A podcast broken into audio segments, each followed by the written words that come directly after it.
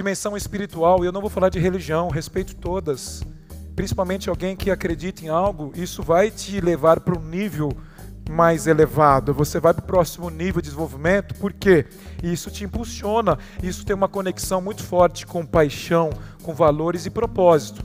Isso é alinhamento de valores, que a gente vai falar aqui. Emocionalmente conectado, conectado a você mesmo e as pessoas ao seu redor. Eu estou falando aqui de conexão de verdade, olhar as pessoas nos olhos e sentir as pessoas. As pessoas não se enxergam mais, elas não se olham mais.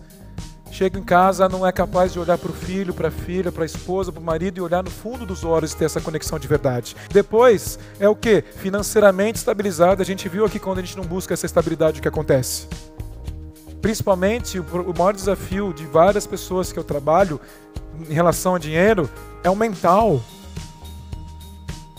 A relação com ele, ela já cresceu na base da sua infância de uma maneira ruim. Não é o dinheiro. A gente tem que pensar em duas coisas: propósito, que a gente vai trabalhar aqui, e prosperidade, crescimento. As duas coisas são importantes. Então, estabilidade aqui nessa energia. Fisicamente energizado, o corpo é uma máquina. Se essa máquina não entrar em movimento, ela quebra é um relógio suíço que você tem que trabalhar. Aqui está o tanque de combustível. Aqui é onde você coloca o motor para poder funcionar. E energia mental, foco. Aquilo que você procura, você acha. E aqui começa a nascer todas as suas emoções. Você gera na sua mente essas emoções.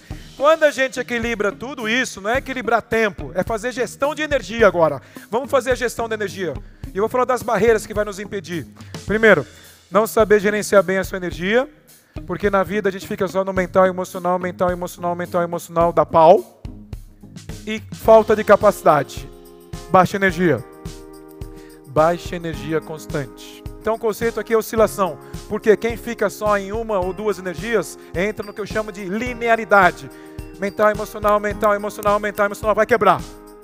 Mental, emocional vai para o físico físico vai para o espiritual, mental, emocional, espiritual, físico, financeiro. Você começa a trabalhar tudo isso, isso gera equilíbrio. E esse equilíbrio dá energia. Por exemplo, estou muito cansado, mas eu tenho um evento de hoje. O que, que eu faço no dia anterior? Treino. O que eu faço no dia de hoje? Treino fisicamente. Mas é louco, Pé, tem que descansar. Nesse momento eu preciso de energia.